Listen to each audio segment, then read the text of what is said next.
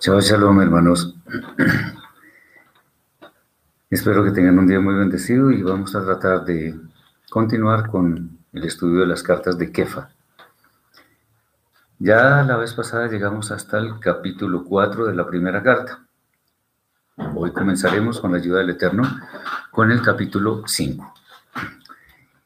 Y vamos de una vez al, tema. Los primeros versículos, capítulo 5, versículos 1 al 4 de la primera carta de Kefa. Dice así, a los ancianos entre vosotros, yo anciano también con ellos, y testigo de los padecimientos del Mashiach, que también soy participante de la gloria que ha de ser revelada. Este es mi ruego. Alimentad la grey de Elohim que está entre vosotros, no por obligación impuesta, sino voluntariamente, según la gracia de Elohim sin avaricia de ganancias materiales, mas con un corazón dispuesto, no como teniendo señorío de las almas que os hayan sido confiadas, sino siendo ejemplos de la comunidad. Y cuando aparezca el pastor principal, recibiréis la corona de gloria que nunca se marchitará. Bueno, muy bien. Las personas con más recorrido en este camino de la fe deberían ser quienes se encarguen de transmitir las buenas nuevas de salvación a las demás personas. Pero ello debe ser algo voluntario, para que la verdad del mensaje tenga acogida. Recordemos, las personas con más experiencia, con más recorrido, de pronto con un nivel espiritual un poco mayor, son quienes con más propiedad pueden transmitir ese mensaje. El, el tema de transmitir esta, las buenas nuevas de salvación y enseñarla, y en general la enseñanza de la Torah, nunca se debe hacer esperando recompensas, sino por el gusto mismo de que las almas lleguen a alcanzar la salvación. De hecho, esta debe ser nuestra más grande recompensa, que oyendo nuestro mensaje, o el mensaje mejor del Eterno de las buenas nuevas de salvación, decidan cambiar su vida y dirigir sus pasos hacia la vida eterna.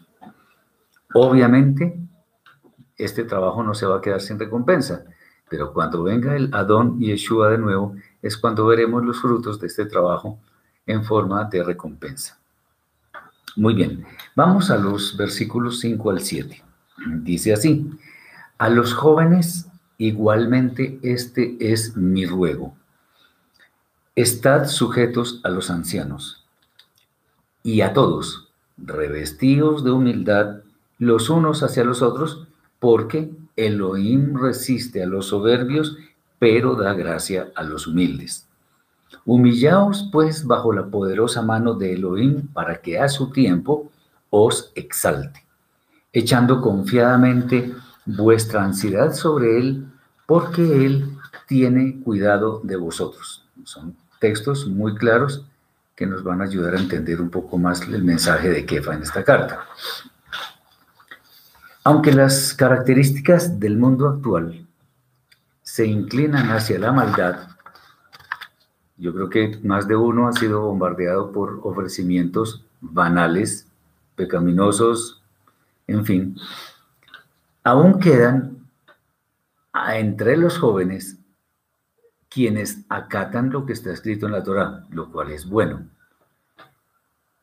Lamentablemente el mundo está lleno de, tentaciones que muchas personas admiten en su vida cayendo en ellas y obviamente siguiendo en pecado. Entonces hay jóvenes de todas maneras en medio de este panorama que están siguiendo el camino de la Torah. Uno de los aspectos más importantes es que se deben someter a los mayores y de más extenso recorrido en este camino de la fe. Es obviamente un consejo para que sigamos un orden.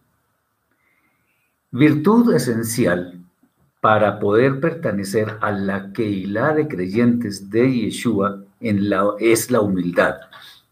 Obviamente, eso es una característica que resaltaba en el Santo Maestro. Pues la escritura misma dice que el Eterno resiste a los soberbios, pero da gracia a los humildes. ¿Se acuerdan de la parábola del fariseo y el publicano? Que el fariseo, en una forma muy arrogante, decía, yo hago tales cosas, yo rezo, yo ayuno y no sé qué, y no soy como este publicano. Y el publicano ni siquiera se atrevía a subir la cabeza, a, a mirar hacia arriba porque estaba arrepentido de sus pecados. Y Yeshua dijo que este hombre había sido justificado antes que el otro. Bien, eh, obviamente ejemplos de humildad tenemos a, Yeshua, tenemos a Moshe. La Torah misma dice de Moshe que era el hombre más manso y humilde que había. Abraham también fue muy humilde. Acordémonos de la prueba que tuvo cuando el Eterno le dijo que ofreciera a su hijo. Él no se puso con, eh, ni siquiera hubo contrariedad por parte de él, sino que simplemente obedeció fielmente. Ante el amo del universo solamente nos queda inclinarnos con sincera humildad, pues es él y no otro quien hizo posible todo lo que existe, muy a pesar de las teorías, doctrinas y escritos de muchas personas que niegan la existencia del Eterno. Nosotros, sin duda alguna, podemos dejar que Él eh, tenga el señorío de nuestras vidas. ¿Por qué? Porque Él habrá de cuidarnos. ¿Y esto por qué también? Porque Él es fiel para cumplir sus palabras. Esfuérzate dice valiente, porque yo te acompañaré en, lugar, en cualquier lugar al que vayas. Esto es muy importante. Bien, Vamos a ver ahora los versículos 8 al 11. Digamos que los primeros versículos son suficientemente claros como para que no requiera gran explicación. Habrá otros textos que sí los necesitan. Bien, me dice alguien que no se escucha bien. Me, comentan por favor si está, si hay buen retorno, hay buen, buen audio para que miremos a ver si hay algún inconveniente. Bien, versículos 8 al 11. Velad, sed medidos en todo, porque el Satán, el acusador ante el tribunal celestial, anda como león rugiente buscando devorar.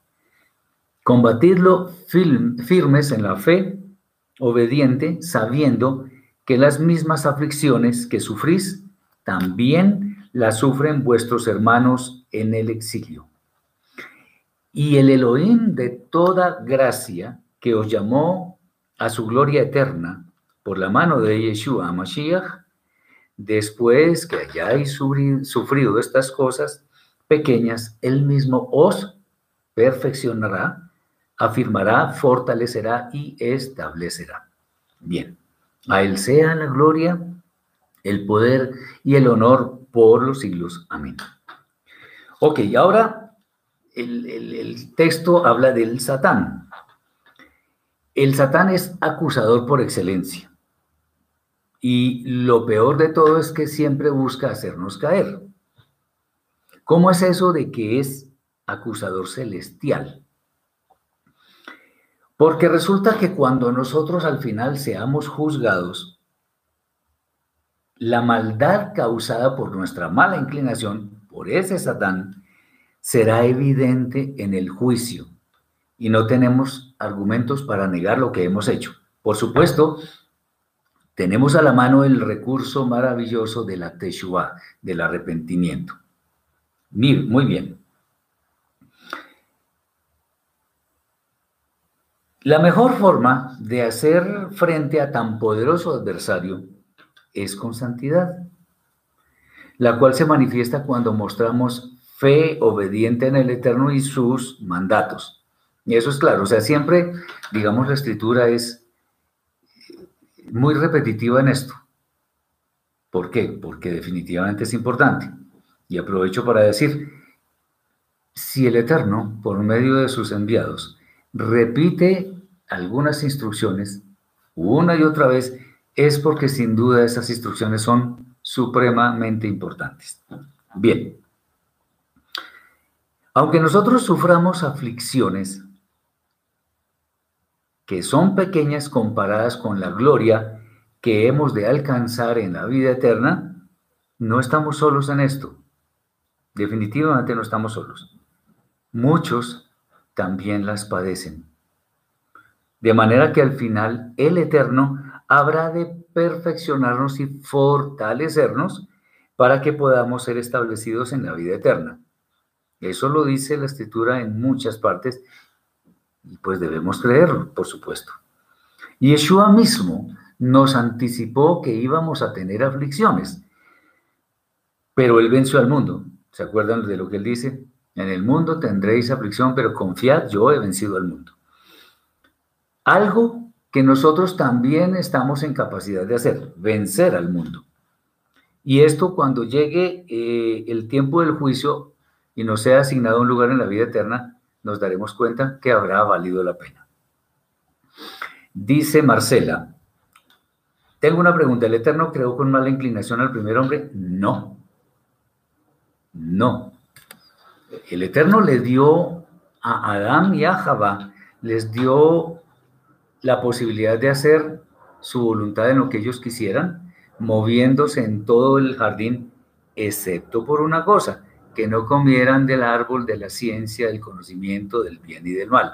Entonces, como el ser humano tiene curiosidad por saber más allá de lo que, de lo que conoce en este momento, pues obviamente, y en especial las mujeres, eh, Jabá, viendo la escena de la serpiente, pues obviamente, a sabiendas de que era superior, dijo, pues, ¿por qué yo no voy a comer? Entonces comió y ahí fue cuando, digamos, se manifestó o entró, digámoslo así figuradamente, la mala inclinación. Pero toda alma es buena, pero lamentablemente viene con ese problema de que tiene buena inclinación, pero también mala inclinación.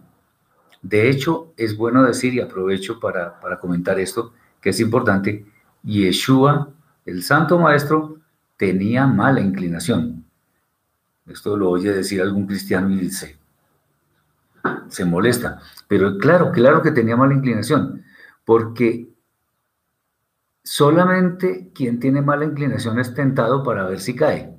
Lo que pasa es que esa mala inclinación él la subyugó al mínimo de tal manera que no pecó, porque él decidió hacer la voluntad del Padre. Pero Adán y Eva no fueron creados con mala inclinación porque fueron directamente, a ver, ¿qué dice la escritura? Que Adán, el Eterno, tomó tierra, moldeó al hombre y le dio un soplo, le dio su aliento. Y pues es muy complicado pensar que ese aliento tenía mala inclinación. Entonces, eso es culpa nuestra, no es culpa del Eterno. El, el tema es que cuando nosotros empezamos a conocer la escritura, nos daremos cuenta que todo está aquí adentro, como lo decía anoche incluso. Lo que llaman el Satán, los demonios, todo eso está aquí adentro. Eh, entonces, cuando Eva pecó, no tenía la mala inclinación que la llevó a pecar. La llevó a pecar su curiosidad y por esa desobediencia al comer de ese árbol fue que entró, digamos, se hizo a ver, digamos, se hizo propietaria de la mala inclinación, por decirlo así, y eso sí viene en todas las personas. El, el, Eterno no tienta a nadie, por lo tanto, no se puede decir que el Eterno puso a la serpiente para que tentara a Eva, pero tenemos libertad para pensar, para decidir, para hacer. Y Eva decidió utilizar esa libertad en la dirección equivocada, desobedeciendo, pero no porque el Eterno la hubiera tentado, sino porque ella escogió. Entonces, eso todo viene por causa nuestra. Eh, Ana Mercedes, eh, no logro tener claro la diferencia entre el Satán y la mala inclinación. Es que son lo mismo, son exactamente lo mismo. O, o vamos a decirlo de esta manera, digamos, en general, el Satán del cual habla la escritura en líneas generales es nuestra mala inclinación, pero Satán es, el significado de Satán es adversario, es contendor, es acusador. Entonces, el Satán puede ser cualquier cosa que se nos opone. Es más, inclusive, es bueno decir que la primera vez que aparece el vocablo Satán, se le asigna al ángel que estorbó al profeta Bilam que quería maldecir a Israel. Y entonces el, ángel dice que él vino a le Satán, vino a oponerse para algo bueno. Entonces, opositor, adversario es Satán, como lo he explicado en, varias oportunidades, pero bueno, vale la pena, está bien. Eh, en un partido de tenis, por ejemplo, donde hay dos jugadores al lado y lado de una red, el objetivo del tenis es poner la bola en el lado del contrario una vez más que, que su propio adversario. Cada uno de los dos jugadores es Satán del otro, porque se le opone. Porque la idea del tenis, como de muchos otros deportes, es que el otro no ponga la pelota en el lado, en el lado mío. Entonces, eh, el uno, ambos, digamos, ambos jugadores son Satán mutuamente, porque se están oponiendo.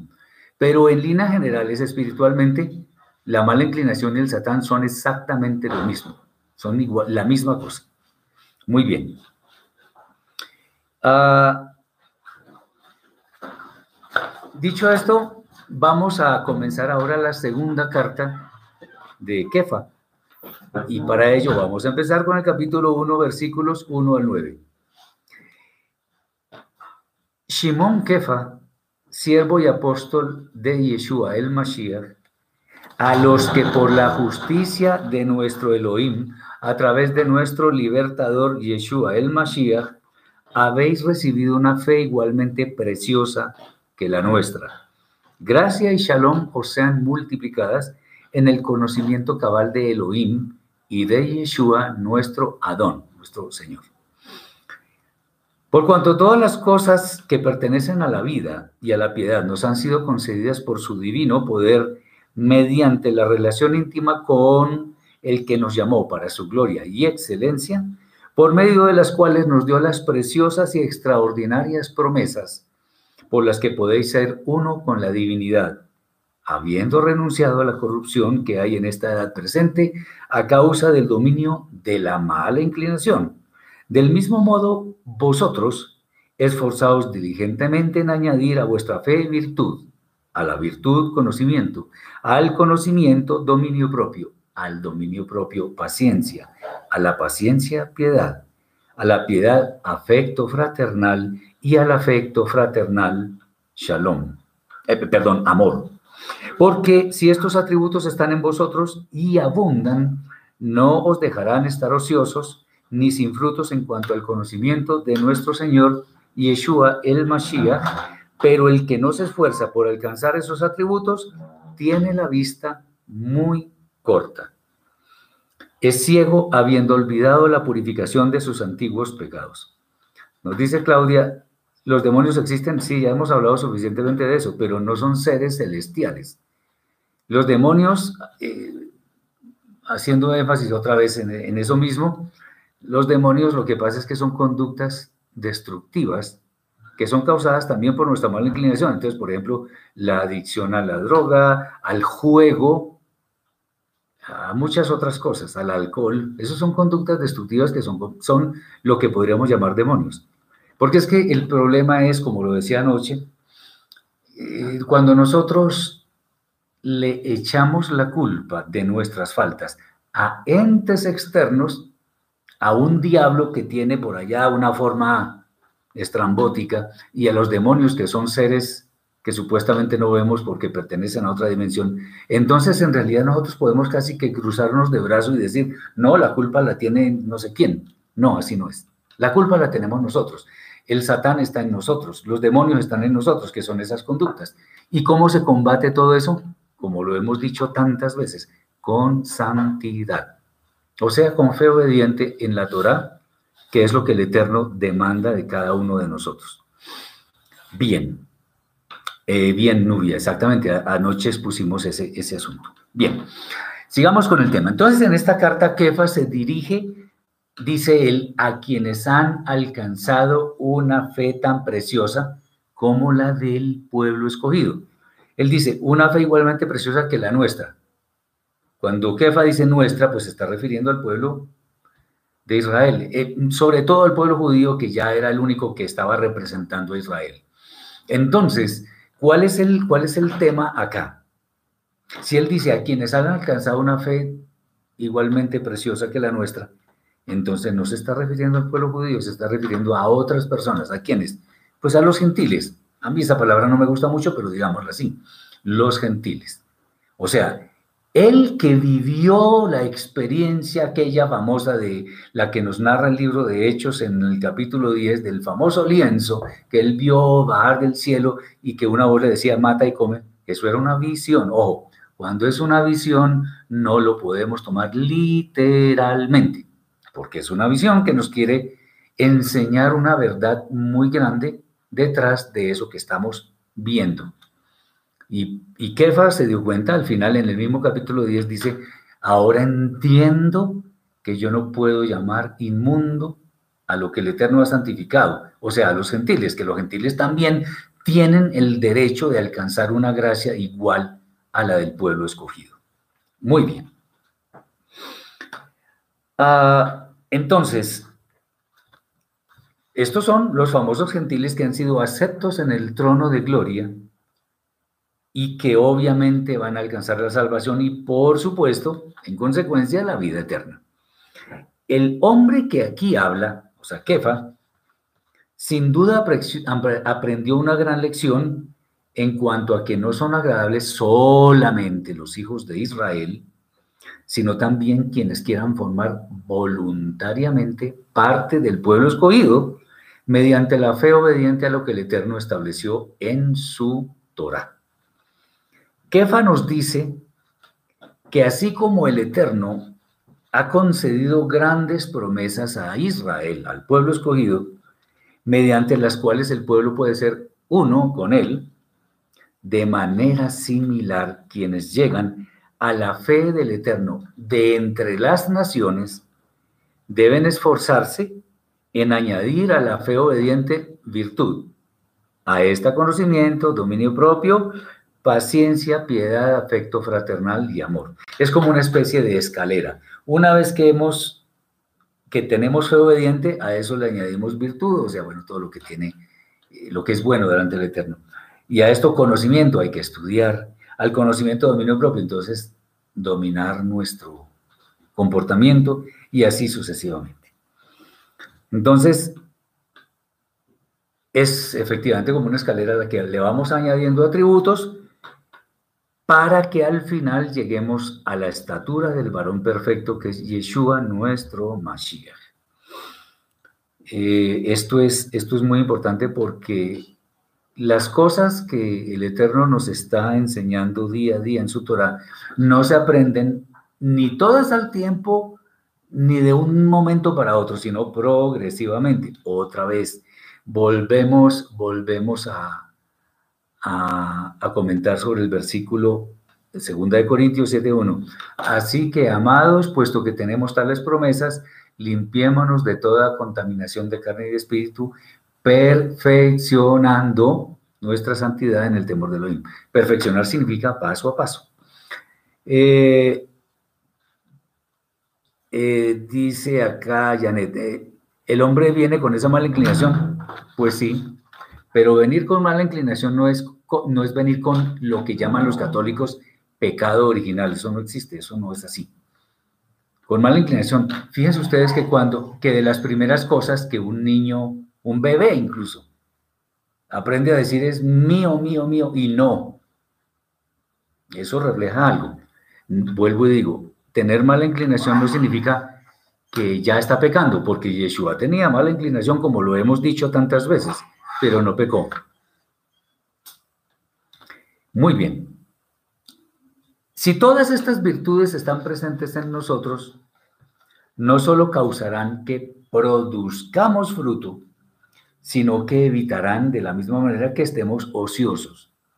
Por el contrario, quien no se esfuerza en lograr que estas cualidades estén en su vida, es una persona que ha perdido la visión espiritual y ha olvidado que sus pecados anteriores fueron limpiados. Grave cosa porque entonces está desdeñando eh, la obra del Eterno por medio de Yeshua. Entonces hay que tener mucho cuidado con esto. Versículos 15 al 18. También yo procuraré con diligencia que después de mi éxodo vosotros podáis en todo momento tener memoria de estas cosas. Porque no os hemos dado a conocer acerca del poder y la venida de nuestro Adón Yeshua el Mashiach, siguiendo fábulas inventadas por hombres, sino como testigos oculares de su majestad. Pues cuando él recibió de Elohim Padre honor y gloria, le fue enviada desde la gloria superior una voz que decía, Este es mi Hijo, mi amado, en el cual tengo complacencia. Y nosotros oímos esa voz enviada del cielo cuando estábamos con él en el monte sagrado. O sea, Kefa fue testigo de eso. Lo que nos dice el autor de la carta, Kefa, es que por haber, eh, sido él uno de los testigos de la vida del Santo Maestro, del Mashiach, lo que él dice es fiel, o sea, lo que dice Kefa es fiel en torno a la obra del Santo Maestro. Como no sucede, eh, perdón, no como sucede con muchas fábulas inventadas que son solo palabrería. Esto es algo de mucho valor, pues lo que el Shaliach dice el Shaliach, el enviado, lo que dice no es por medio de terceros, porque de todas maneras él vivió al lado del maestro. De la misma manera nos recuerda que el momento en que vino una voz del cielo, lo que llaman, lo que se dice en hebreo, una bat kol, no es ficción, sino que realmente ocurrió, lo cual le da mucha más relevancia a la obra de Yeshua, quien fue declarado como el Hijo amado desde las esferas celestes. Al ser testigo, Kefa nos está dando una garantía de que sus palabras son fieles y verdaderas. Muy bien. Seguimos avanzando. Ahora vamos a los versículos 19 al 21. Dice así. Tenemos también la palabra profética más confiable, a la cual hacéis bien en estar atentos como una antorcha que alumbra en lugar oscuro, hasta que llegue el amanecer y el lucero de la mañana se levante dentro de vuestros corazones. Partiendo de esta, de esta primera regla, ninguna profecía de la escritura está sujeta a un solo sentido interpretativo, porque nunca la profecía fue dada por voluntad humana, sino que los hombres escogidos fueron inspirados por la Rúa Hakodesh, el Espíritu de Santidad, para hablarnos por parte de Elohim. Bien, las palabras de este texto pareciera que no son tenidas en cuenta por muchos, lamentablemente. Los talmidim de Yeshua, los discípulos de Yeshua, son quienes tienen la palabra profética más segura, vienen de la fuente más confiable, por supuesto. Ellos vivieron junto al Santo Maestro y esta es, estas palabras del Santo Maestro y de sus discípulos son luz para quienes estemos dispuestos a aceptarla. Pero hay más. Toda profecía que se haya proclamado en la Escritura debe ser analizada pues de ninguna manera una persona tiene derecho a afirmar que tiene la interpretación correcta de algún texto, empezando porque los textos de la escritura muchas veces tienen muchas y variadas interpretaciones. La interpretación privada de algún pasaje no necesariamente es la correcta, pues en los diferentes pasajes de la escritura podemos ver que existen varias interpretaciones. Acordémonos también lo que hemos, a lo que nos hemos referido en diferentes oportunidades de los cuatro métodos de interpretación, que son el Peshat, el Remes, el, el Drash y el Sod. Bien. Todas las interpretaciones, obviamente, deben ser apegadas al mensaje original que fue transmitido por los hombres del Eterno en los días pasados. Entonces, hay que tener muy en cuenta esto porque muchas veces eh, existen, y eso lo vemos a, toda hora, en todo momento, personas que en forma inescrupulosa vienen a traer interpretaciones que de hecho nada tienen que ver con la escritura. Bien. En el capítulo 2, versículos 1 al 3. Este, estos textos, este texto es bien interesante. Pero hubo también falsos profetas entre el pueblo, como habrá entre vosotros falsos maestros. Ojo. Que introducirán encubiertamente herejías destructoras y aún negarán al Adón que los rescató, atrayendo sobre sí mismos, cuando menos lo piensen, terrible daño espiritual. Y muchos serán atraídos tras sus disoluciones, por causa de los cuales el camino de la verdad será blasfemado, y por avaricia, avaricia, les adularán con palabras de falsa piedad a fin de sacarles el máximo provecho material posible.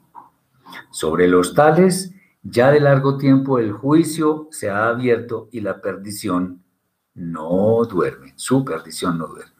Bueno, aquí sí nos vamos a quedar un momento porque es supremamente importante. Los falsos profetas han existido siempre.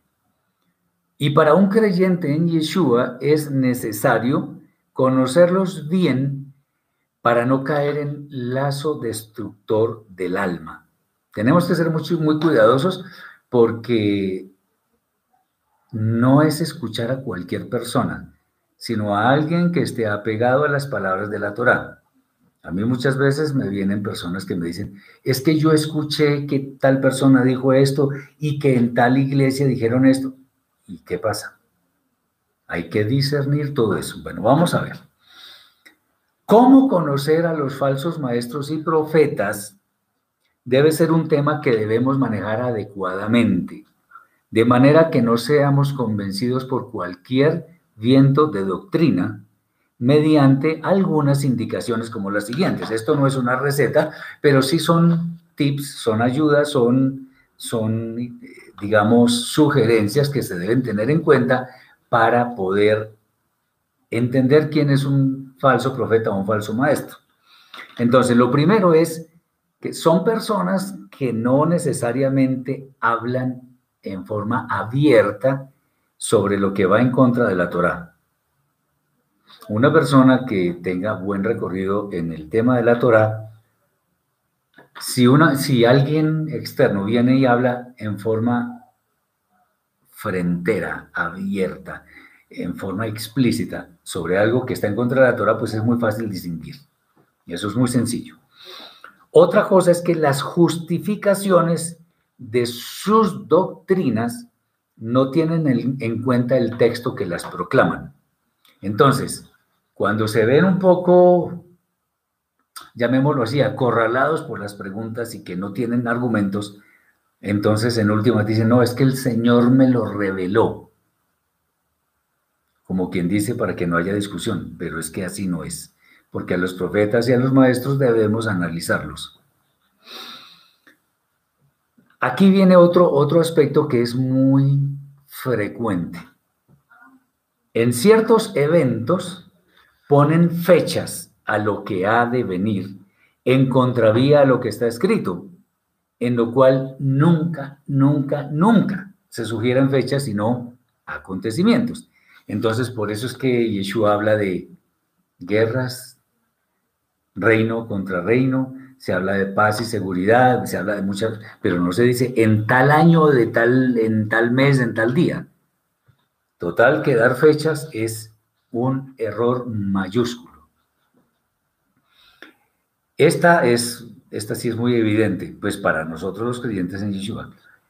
Muchos de ellos niegan a Yeshua como el Mashiach, proponiendo para ello textos incompletos o simplemente posturas particulares. Entonces, cuando las personas nos vengan con un argumento, nosotros no debemos estar en, contienda, en, peleas, nada de eso. Simplemente preguntamos, ¿en qué parte de la escritura está este texto está, está eso que usted está diciendo. ¿En qué parte?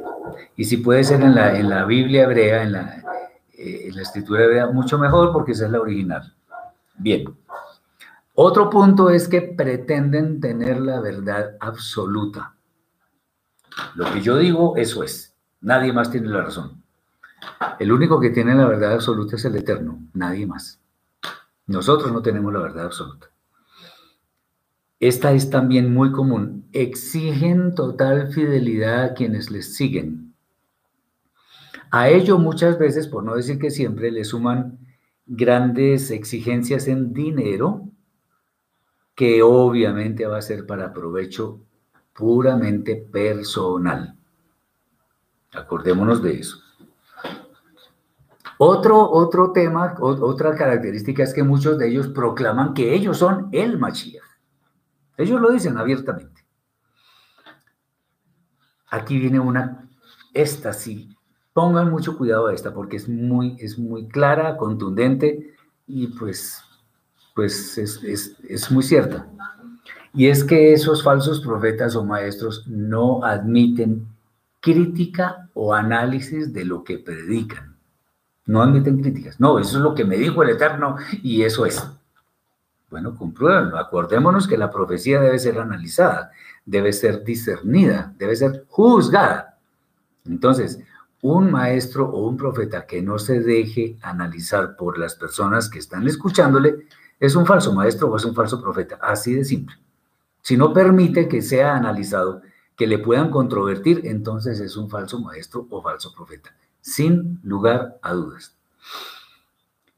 En muchos casos, atención, resultan diciendo cosas que son muy atractivas para la gente. ¿Para qué? Para tratar de captar adeptos. Bueno, es posible que existan muchas más características, pero lo cierto es que los falsos profetas, cuando andamos en pos de la Torah, pueden ser descubiertos fácilmente. Sus doctrinas traen destrucción, desolación e incertidumbre. Así que debemos ser muy cuidadosos en cuanto a quién escuchamos y a quién seguimos. Eso es, eso es algo que nosotros debemos tener mucho cuidado. ¿Un maestro se puede equivocar? Claro que se puede equivocar. Pero si se equivoca y nosotros con humildad, con decencia, le decimos, maestro, tal cosa, usted dijo esto. Ni siquiera hay que decirle, usted se equivocó. No, maestro, ¿qué quiso decir usted cuando dijo X, Y y Z? Yo dije eso, sí, mire, aquí en, el minuto tal de... Y, la persona dice, ay, sí, señor, tiene razón, me equivoqué.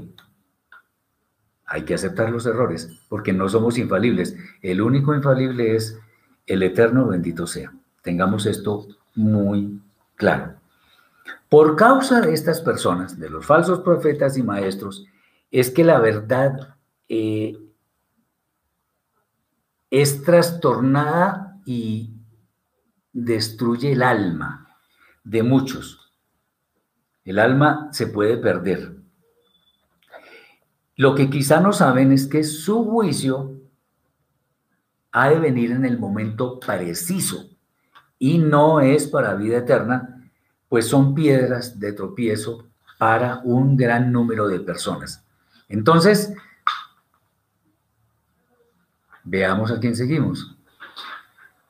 Yo puedo seguir una doctrina, ay, sí, mira, esto, es, esto es la verdad revelada. Demuéstrame que es la verdad revelada. Por eso, para no meternos en discusiones vanas y de pronto no entendemos o no estamos de acuerdo con las personas, al menos a mí me pasa así, yo, yo en lugar de estar discutiendo y eso, simplemente pregunto, ¿dónde está escrito eso que usted está diciendo? La persona tendrá que dar sus argumentos. Si es una persona que no admite que le preguntemos ese tipo de cosas, de una vez podemos huir de esa persona porque si no admite otras posibilidades, entonces ya estamos ante una persona que está torciendo la escritura y eso no nos lo podemos permitir. Ah, dice Tatiana, otro ejemplo se autodenomina la organización de Dios en la tierra. Ah, sí, Sí, claro, hay muchas características. No, y que eh, donde se habla de, de eso que llaman los, los cristianos avivamiento. ¿Y qué pasa? El avivamiento se debe dar en cada persona cada día, escuchando al Eterno y obedeciéndole. Eso es, eso es avivar el alma, nada más. Eh, bueno, Paulina, donde me congrego nos animan a enseñar a otros. Personalmente soy muy ignorante y no creo correcto enseñar a otros con errores. Pero para eso estudiamos, para capacitarnos, para entender más la Torah y para ayudar a otros hermanos que están en condición de más, de más bebés que nosotros. Entonces, si el Eterno nos da el privilegio honroso, por cierto, de aprender la Torah y de vivirla, entonces de alguna forma nosotros podemos ser ejemplo para otros. Acordémonos que el mejor, el mejor maestro es el ejemplo. Bien, no hay problema, tendremos errores, pero vamos estudiando, vamos perfeccionándonos y de esa manera podemos adquirir una estatura espiritual mucho mayor. Bien, vamos ahora a unos textos que eh, en realidad son un poquito complicados, pero bueno, vamos a mirarlos. Versículos 4 al 11. Porque si Elohim no perdonó a los ángeles que pecaron, sino que arrojándolos al infierno los entregó encadenados a la oscuridad para ser reservados al juicio, y no perdonó al mundo antiguo, pero guardó a Noah, a Noé, el octavo, quien fue pregonero de justicia, trayendo el cataclismo sobre el mundo plagado de impíos, y sí condenó a las ciudades de Sodom y Amorá, o sea, Sodoma y Gomorra, reduciéndolas a cenizas y poniéndolas de ejemplo a los que habían de vivir impíamente, pero libró al justo Lot, hastiado por la conducta depravada de los malvados, porque este justo, que moraba entre ellos, vivía en constante aflicción de su alma, viendo y oyendo los hechos infames de ellos, sabe el Eterno librar de, tentación a los piadosos y reservar a los injustos para ser castigados en el día del juicio.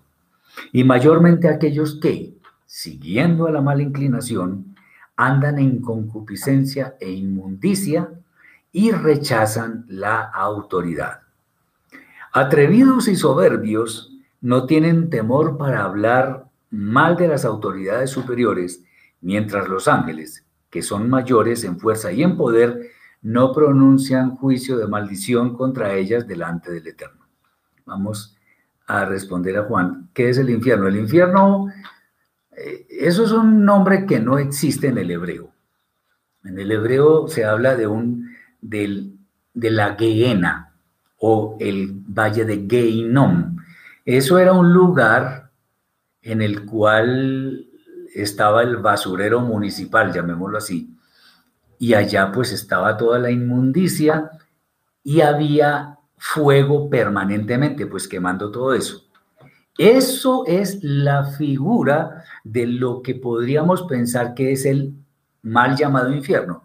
¿Qué significa? Es un lugar a donde van a ir las almas que son condenadas eternamente a sufrir, pero pues a mí no me consta porque no he estado allá y espero que ninguno de ustedes vaya a estar allá. El tema es que la escritura nos da sugerencias en torno a qué, que es un lugar de eterno sufrimiento, vergüenza, tristeza. ¿Y por qué eso? Porque es un lugar o es algo en el cual el eterno no va a estar.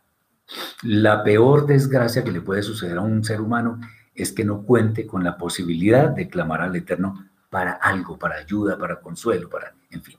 Bien. Eh, una pregunta, ¿cuántos días duró el juicio de Yeshua y, su muerte? El cristianismo dice que en siete días pasó todo esto. No, no, no, no. Eso fue en una noche. Y sobre eso vamos a ver si hablamos próximamente.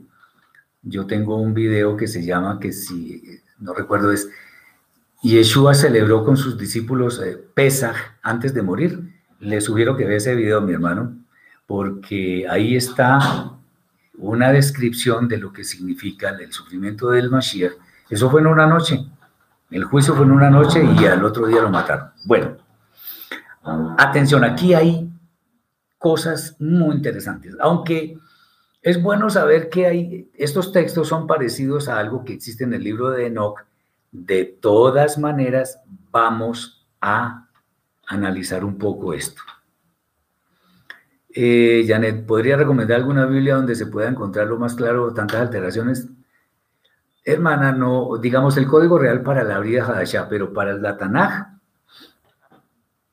les voy a decir algo, hasta la Reina Valera es muy buena para la Tanaj, pero no para la brida Hadashah.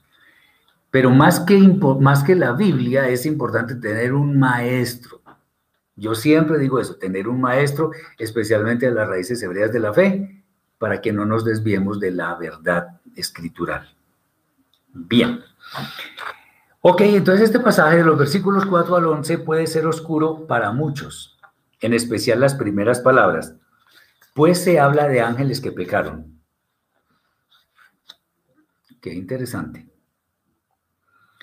Nosotros hemos dicho repetidamente y nos reafirmamos en eso, que la escritura en ninguna manera habla de ángeles caídos, de ángeles que pecaron.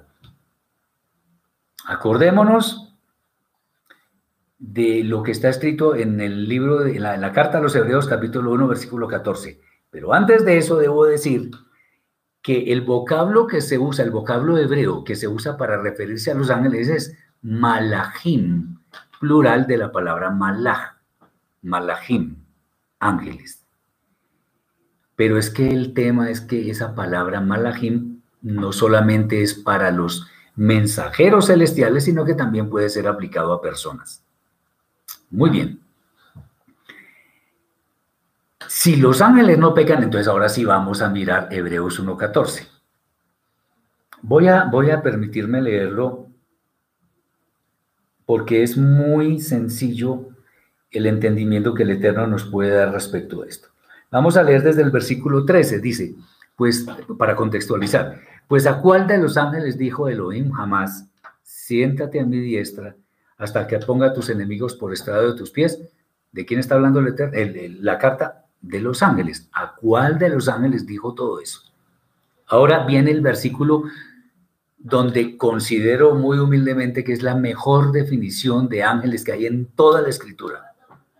Este versículo 1.14 dice, no son todos, todos, todos los ángeles son espíritus ministradores enviados para servicio a favor de los que serán herederos de la salvación. Ah, qué interesante. Entonces los ángeles no pecan, los ángeles todos son buenos, los ángeles no, es más, los ángeles no tienen libertad. Los ángeles son enviados para obedecer estrictamente lo que el Eterno dice que hagan en algún momento con algunas personas de la manera que el Eterno dice, nada más. Esos son ángeles. Entonces, el tema de que el Elohim no perdonó a los ángeles que pecaron hay que revisarlo. Porque decir que ángeles que pecaron y se contradice con lo que está en Hebreos, ahí hay algo raro. Entonces, lo raro es la traducción. Bien. Entonces, si los ángeles no pecan, el texto se refiere claramente a personas en eminencia de pronto que pecaron y persistieron en sus pecados razón por la cual fueron condenados. Eso sí es claro, eso sí es coherente. Y ya sabemos que quienes llegan al Sheol esperan al juicio. Recordemos lo que está escrito también en la carta de los Hebreos, capítulo 9, versículo 27, donde dice, de la manera que está establecido para los hombres que mueran una vez y después de esto el juicio. O sea, después de que la persona muere viene el juicio. No es que venga inmediatamente porque nosotros estamos aquí en la tierra, estamos vivos y el juicio final no ha llegado. Después miraremos ese tema. Kefa recuerda que el Eterno no perdonó al mundo antiguo en el tiempo de Noah, quien como pregonero de justicia habló sobre, las verdades del Eterno, pero no fue escuchado. Asimismo se refiere a la condenación de las ciudades corruptas de Sodoma y Gomorra, de las cuales fue salvo solamente Lot quien vivía, según el texto que nos dice la carta, vivía en aflicción por causa de la maldad de los habitantes de esas ciudades. Lo que Kefa quiere explicar en este contexto es que si el Eterno condenó a los malvados, de manera similar ha de librar de tentación a los justos, reservando para condenación a aquellos que viven según las tentaciones de la mala inclinación y rechazan la autoridad. Dice César, en el documental Historia detrás del Mesías nos da mucho conocimiento. Bueno, Interesante sugerencia. Estas personas no tienen ningún temor a las autoridades superiores, a diferencia de los ángeles que no pronuncian juicio de maldición sobre ellas en presencia del Eterno. Fíjense ustedes, aquí hay una curiosidad. El versículo 4 donde dice, porque si Elohim no perdonó a los ángeles que pecaron, y aquí al final dice, mientras los ángeles que son mayores en fuerza y en poder, no pronuncian juicio de maldición. Entonces, ¿cómo sale la cosa? No pecan, o perdón, pecaron, pero no pronuncian juicio de maldición. Ahí hay algo que no cuadra. Entonces, a eso es que nos estamos refiriendo con esta explicación que estamos eh, dando en este momento. Bien, vamos a los versículos 12 al 22. Dice así, pero estos hablando mal de cosas que no entienden como animales irracionales, nacidos para presa y destrucción, perecerán con el mismo tipo de destrucción que aquellos, recibiendo el pago, el pago terrible de la injusticia, ya que, ya que tienen por delicia hacer el mal a pleno día, llenos de inmundicias y plagados de manchas, quienes aún mientras comen con vosotros, se recrean en sus errores. Tienen los ojos llenos de adulterio, no se sacian de pecar, seducen a las almas incautas, teniendo el corazón habituado a la codicia, hijos de maldición. Han dejado el camino recto y se han extraviado siguiendo el camino de Vilam ben Veor, el cual amó la plata de la maldad y fue reprendido por su propia iniquidad. Cuando una muda bestia de carga, con voz humana frenó la locura del profeta. Estos son fuentes sin agua y nubes aventadas por la tormenta, para los cuales ha sido reservada la oscuridad más densa de las tinieblas. Pues habiendo, ah, pues hablando palabras de son, eh, insolentes y torpes, seducen con concupiscencias de la carne y desenfrenos a los que prácticamente ya habían huido de los que viven en error. Les prometen libertad y son ellos mismos esclavos de corrupción porque uno se vuelve esclavo de quien lo vence. Ciertamente, si luego de haberse casi escapado de las contaminaciones de esta edad presente, por su unión íntima con el, con el Adón y Libertador, Yeshua el Mashiach, enredándose otra vez. En ellas son vencidos, su postrer estado viene a ser peor que el primero porque mejor, es, mejor les, hubiera, les hubiera ido sin conocer el camino de la justicia que después de haberlo conocido, dar la espalda a la segunda ordenanza que les fue comunicada. Pero les ha acontecido lo del verdadero proverbio. El perro vuelve a su vómito y la puerca lavada a revolcarse en el cieno. Eh, Marcela dice que en el pasaje de Génesis 2 los hijos de Dios, no, ahí no dice hijos de Dios. Por eso hay que conocer la lengua hebrea un poco. Vieron que las hijas de los hombres, yo tengo un video que se llama ¿Quiénes son los hijos de Dios en el libro de Génesis? Te recomiendo que lo veas. Ahí no dice hijos de Dios. Bueno, es muy consistente Kefa con lo que dice la Torah y los demás escritos acerca de la perfecta justicia del Eterno quienes hablan mal de lo que no conocen, especialmente de lo relacionado con la Torah, grave, habrán de perecer y recibir su justa retribución por la maldad con la cual actúan y hablan.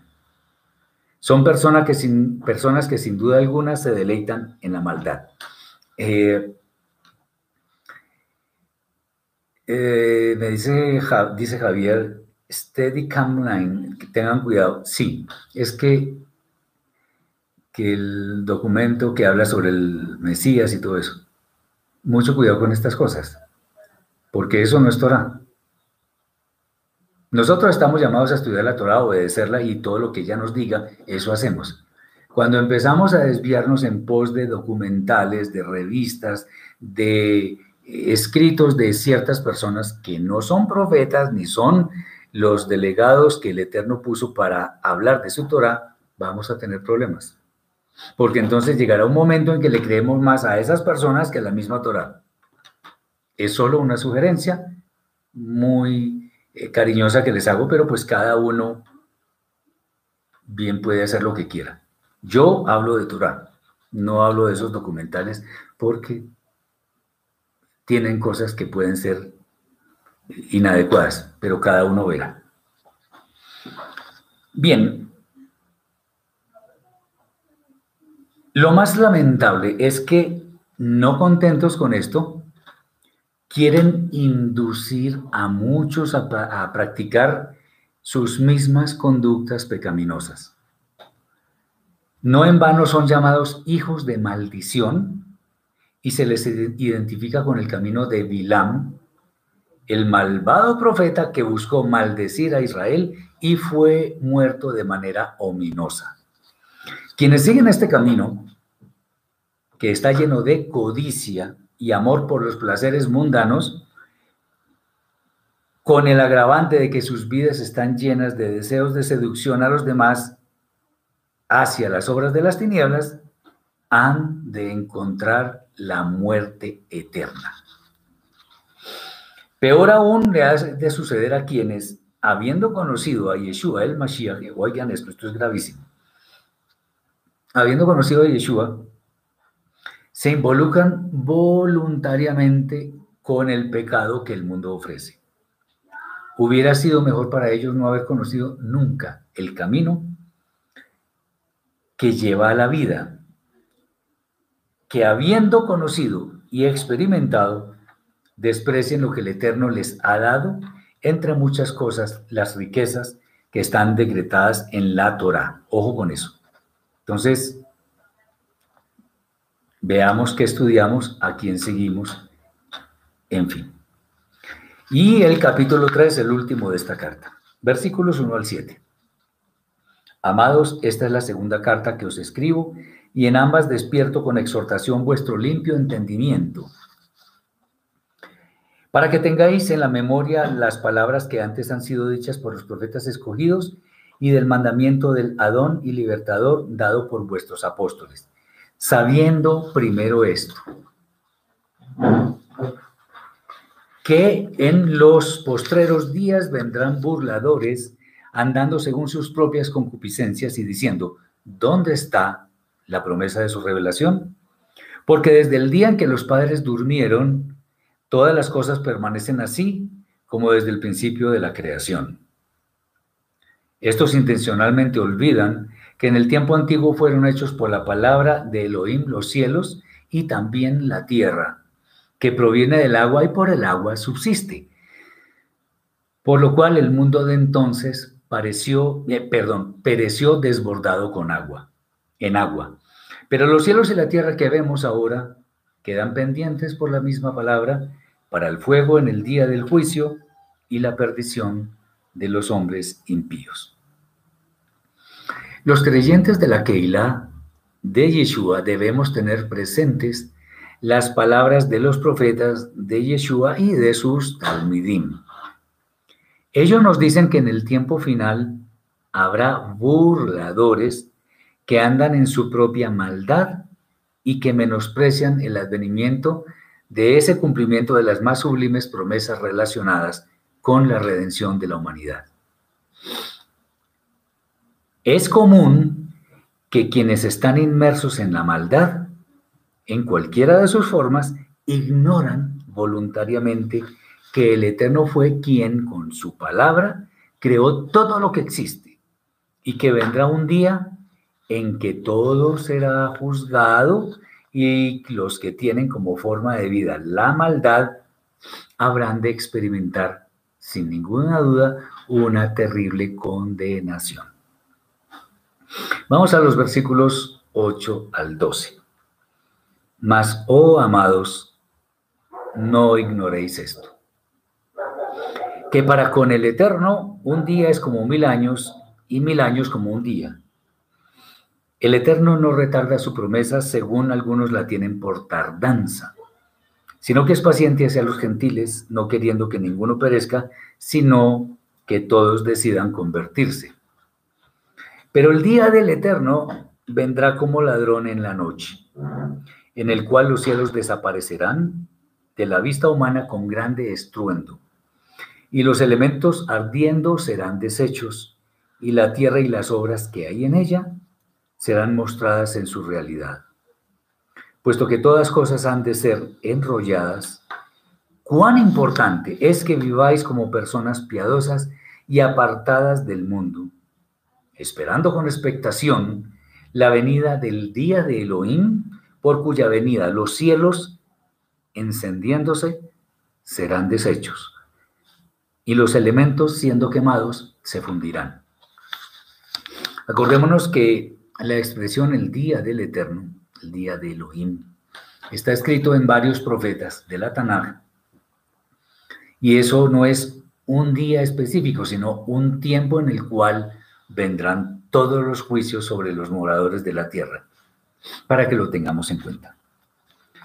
Bueno, respecto a este texto, ¿qué podemos decir? Para el Eterno el tiempo no existe. El tiempo es una referencia que Él creó para los seres humanos. Es una medida para nosotros, no para Él. Por ello es que Él tiene un orden para realizar todo lo que Él mismo ha concebido desde el principio del tiempo, y esto pues obviamente en términos humanos. De hecho, el Eterno no tuvo principio. Y una de las grandes verdades en torno a esto, se, eh, puede, eh, que en torno a esto se pueden decir, es que para Él nada es difícil eh, ni lo hace en un momento inadecuado. Todo lo que el Eterno hace lo hace en el momento preciso, de la forma adecuada, sin equivocaciones. Por esta razón, aunque a muchos les parezca que las horas del cumplimiento de las promesas se demoren, en realidad eh, de ninguna manera han de suceder después de lo que el santo ha establecido. Suceden cuando Él lo dice no antes ni después. Bien, Él ama a todas sus criaturas, el Eterno ama a todas sus criaturas, por lo que quiere que todos los seres humanos experimentemos la Teshuvah, el arrepentimiento, para alcanzar las moradas eternas. Que esto al final no sea así, nada tiene que ver con el infinito amor y poder del Eterno, sino por causa de la maldad de muchos, quienes no han de alcanzar la vida eterna. Esto es decisión de cada uno y depende exclusivamente de sus propias obras. Así que tengamos cuidado también. El día del juicio no ha de venir en forma intempestiva, aunque se ha anunciado una y otra vez. En forma repetitiva se ha dicho que va a haber tales y tales acontecimientos. Y esto, o sea, no solamente se dice que va a venir, sino con muchas advertencias respecto de por qué viene y que tengamos cuidado con eso. Habrán grandes fenómenos eh, en el cielo y en la tierra. Pues los cielos y la tierra que actualmente existen serán cambiados por los cielos nuevos y la tierra nueva. Pero a la luz de tantos juicios, debemos concentrarnos en dejar nuestra vana forma de vivir y servir al Eterno con una vida plena de santidad. Ahora vienen los versículos 13 al 18. Pero nosotros esperamos, según sus promesas, nuevos cielos y tierra nueva en los cuales mora la justicia. Por lo cual, amados, mientras veláis por estas cosas, procurad con diligencia ser hallados por Él en shalom, en paz, sin manchas e intachables. Sabiendo bien que la paciente demora de nuestro Adón es para salvación, como también nuestro amado hermano Pablo, según la sabiduría que le fue dada, os escribió. Y en casi todas sus epístolas os habló de estas cosas, entre los cuales hay algunos conceptos difíciles de entender, las cuales los indoctos e inconstantes tuercen, así también las otras escrituras, para su propia perdición. Así que vosotros, oh amados, siendo avisados de antemano, guardaos que no sea que os mováis de vuestra firmeza, arrastrados por el error de los que andan desordenadamente. Por el contrario, permaneced creciendo en la gracia y el conocimiento de nuestro Adón y Libertador, Yeshua el Mashiach, y de Elohim el Padre. A él sea la gloria desde ahora y hasta el día de la eternidad. Dice Juan, ¿dónde estarán los cielos nuevos y la tierra nueva? Los cielos nuevos y la tierra nueva reemplazan los cielos actuales y la tierra actuales y la tierra actual. Los reemplazan. Lo que está ahora no volverá a existir. Eso es lo que, lo que dice la escritura. Bien, ahora lo que hemos explicado anteriormente también. Los cielos nuevos y la tierra nueva han de existir porque los que existen actualmente, o sea, los que creó el Eterno, donde dicen Bereshit, Génesis 1.1, en principio creó Elohim los cielos y la tierra, esos, esos, ese cielo y esa tierra que existen actualmente, que han existido durante el transcurso de la historia de la humanidad, son los testigos de las malas, de las malas obras del hombre en toda la historia. Y siempre, siempre han de decir la verdad ante el Eterno. ¿Por qué? Por ejemplo, el, el hombre no ha cuidado la tierra. ¿Quién lo demuestra? Pues la tierra misma. Hay erosión, hay inundaciones en otros lados, los ríos se están secando. Esos son los testimonios que da la tierra sobre la maldad del hombre. Entonces, las huellas durante el transcurso de la historia han sido supremamente evidentes, por lo tanto no podemos decir que, la tierra no habla. Por esto y por muchas más cosas debemos velar por el estado de nuestra alma, haciendo siempre el bien, aunque con alguna frecuencia no sea tan fácil por causa de las circunstancias. Lo importante al final es que el Eterno nos vea haciendo todo con fe obediente, sin declinar en nuestras acciones. Juan dice, ¿dónde viviremos eternamente? El Eterno lo sabe. Algunos dicen que, que, en la tierra, pero en esa tierra nueva que va a ser eterna. Pero, pues, este, ese no es el tema para nosotros en este momento. Eso es potestad del Eterno, el Eterno lo sabe. Yo solo me limito a decir lo que está escrito. Habrá cielos nuevos y tierra nueva.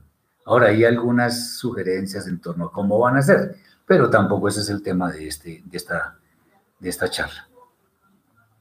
Esta carta tiene un detalle particular. Kefa menciona a Rab Shaul como alguien que habló las mismas cosas de él. Es un caso único en las cartas poniendo en relieve que algunas cosas que él dice pueden ser no tan fáciles de entender. Y algunos aprovecharán para desviarlas de su sentido original. Bueno, eso ha sucedido ya, muchísimas veces, miles de veces ha sucedido. Incluso, miren lo interesante, Kefa califica los documentos de Rav Shaul como otras escrituras.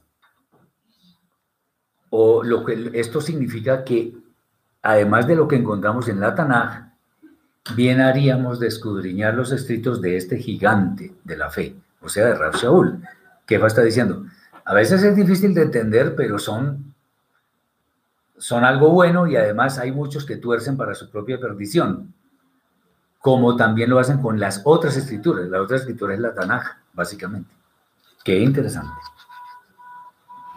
El consejo final de Kefa es que permanezcamos firmes, a pesar de los errores de quienes viven en el mundo, creciendo en la gracia y el conocimiento de nuestro Adón Yeshua el Mashiach y del Eterno bendito sea su nombre. Con esto estamos terminando las entregas de las cartas de Kefa. Me, me gozo muchísimo con, con esto que estamos viendo, con esto que estamos estudiando, porque nos sirve para ser mejores personas y para tratar de alcanzar el mundo por venir.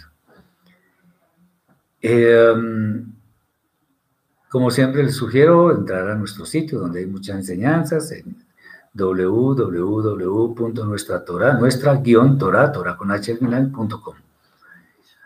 em, tengo que decir algo y es que, bueno, la preparación de todas estas charlas siempre demanda bastante esfuerzo.